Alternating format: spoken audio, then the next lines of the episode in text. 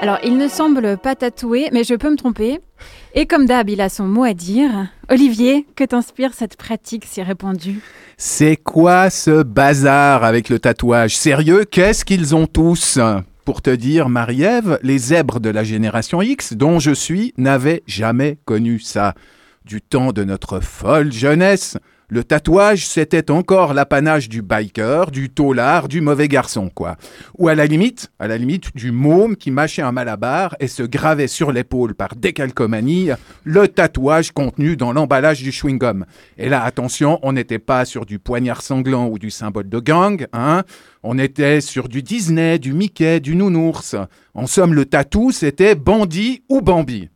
Imagine l'innocence qui était la nôtre et notre degré subséquent d'impréparation. Et on peut savoir à, quoi tu n'étais pas prêt? Mais à l'épidémie de tatouage qui a suivi dans les années 1990-2000 et qui a semé des symboles tribaux maoris ou des carpocoy sur les hanches de Joséphine de la Conta ou les pecs un peu flasques de Gégé, le pote du fitness. En un éclair, l'épiderme de la moitié de l'humanité s'est retrouvé décoré d'enluminure. De quoi cette mode était-elle le nom et pourquoi, face à la majorité de ces motifs ancrés dans la viande, on peut radicalement déplorer les ravages de l'alcoolisme sur le sens esthétique de nos contemporains? Doit-on déduire de cette comparaison abusive que tu n'apprécies pas les tatous? Ah, mais pas du tout, au contraire. Certains sont de véritables œuvres d'art, sans débat.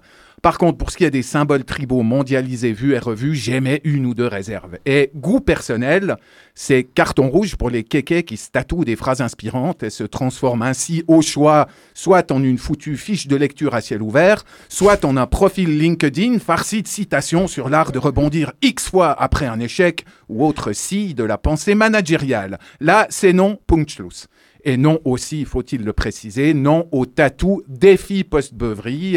En général, quand on se réveille le lendemain après-midi, le résultat peut réserver quelques surprises, pas toujours très bonnes. On le répétera jamais assez, après quelques verres, le sens de l'esthétique s'assouplit. Voilà, il s'assoupit aussi. On peut plus vraiment s'y fier. Mais autrement, vive le tatouage. J'y ai d'ailleurs songé moi-même avant de... Attends, attends. Toi, Olivier, tatoué? Non, ça nous ferait un choc. Que deviendrait ton teint laiteux de vampire? Ah, bah, me voilà rhabillé en gothique pour l'été, ça c'est cool. Euh, note bien que tu m'amènes sur un terrain passionnant. Après l'affiche, voici le conseil de lecture, L'homme illustré de Ray Bradbury, un recueil de nouvelles de science-fiction paru en 1951 quand le tatou était encore réservé aux frics, aux marginaux. Le propos Le narrateur rencontre un homme recouvert de tatouages dont il essaie en vain de se débarrasser depuis des années. Et pourquoi? Parce que ces illustrations prédisent l'avenir et sont particulièrement malaisantes. Au final, chaque tatouage donnera le motif d'une nouvelle où l'on retrouve l'ironie douce amère de Bradbury. Alors extrapolons un petit coup. Et si le tatou était une sorte de prophétie autoréalisatrice? Si le tsunami de tatouage depuis les années 90-2000 était le symptôme d'une société individualiste et déboussolée, où afficher les signes extérieurs de son originalité serait une manière de forcer le destin, de prouver qu'on existe. En guise de démonstration, Marie-Ève, j'en reviens pour finir à mon cas personnel. Mes tatouages ont bel et bien prédit l'avenir. Ah oui, ah, moi je serais curieuse de voir ça. Ouais, d'accord, tu l'auras voulu, voici. Euh, Donc, tu, fais quoi là? Non, je décline euh, toute responsabilité. Euh, faut savoir, hein, je monte le site d'implantation du tatou, des tatous en fait. Donc un pour, un pour chaque fesse. Et qu'est-ce que tu vois sur la gauche? Euh, rien que trois lettres. L, J, S. c'est ça. LJS pour Liberté et Justice sociale, le mouvement d'un certain Pierre sur lequel on s'aventurerait pas à construire une église, si tu veux mon avis. Et sur la fesse droite? Je sais pas, on dirait un, genre de ruban ou une tagliatelle. Ouais, pas tout à fait. Il s'agit en fait du circuit où se court le Grand Prix de F1 d'Abu Dhabi, dont ce même Pierre est particulièrement friand.